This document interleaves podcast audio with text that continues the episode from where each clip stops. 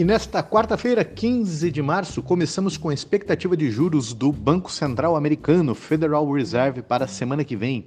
Há exatamente uma semana atrás, o consenso dos especialistas de mercado diziam que o Fed iria subir os juros em meio ponto percentual. E no dia de hoje, o que temos?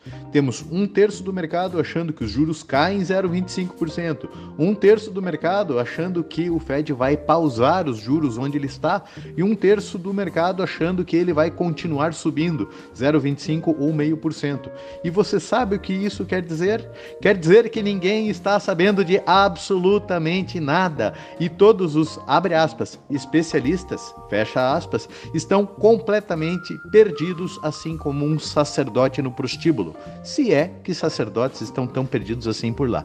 Após a queda do SVB, o Fed Banco Central Americano é, resgatou todos os depósitos, garantiu os depósitos e Biden foi à mídia dizer que o sistema bancário americano é sólido. Agora, faltou alguém avisar para o Biden que ou o sistema é sólido ou ele precisa ser resgatado. Os dois não dá.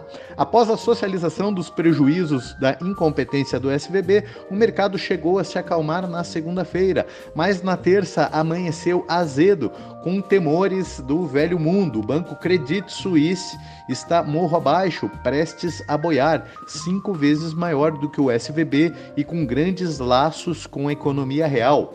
Assustador que o noticiário local aqui do Bananal prefira dar destaque à redução de 1,22% no preço da picanha, enquanto o mundo financeiro está num pandemônio. Pessoas com tico e teco minimamente ativos e comunicantes estão comprando Bitcoin, afinal ele é líquido e solvente. Vamos ao momento cultural, partindo do princípio que estamos falando de instituições honestas, dentro das regras. Você sabe a diferença entre solvência e liquidez? Você sabe a diferença entre o seu saldo no banco e seu saldo na Hash Invest? É que o seu saldo na Hash Invest é solvente e líquido, ou seja, o seu dinheiro tem liquidez, ele está disponível a qualquer momento para virar dinheiro ou Bitcoin na sua carteira, a hora que você desejar. O seu saldo no banco é teoricamente solvente Falo teoricamente porque tem as maracutaias de não marcar a mercado um monte de lixo que está no balanço e ele é altamente líquido. O dinheiro do banco está emprestado para um monte de gente e ele tem dinheiro para poucos clientes que o, que o buscarem. Daí o tal pânico dos governos com as corridas bancárias.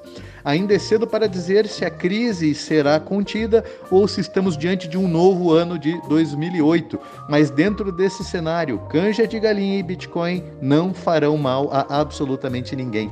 Um grande abraço, fiquem muito bem.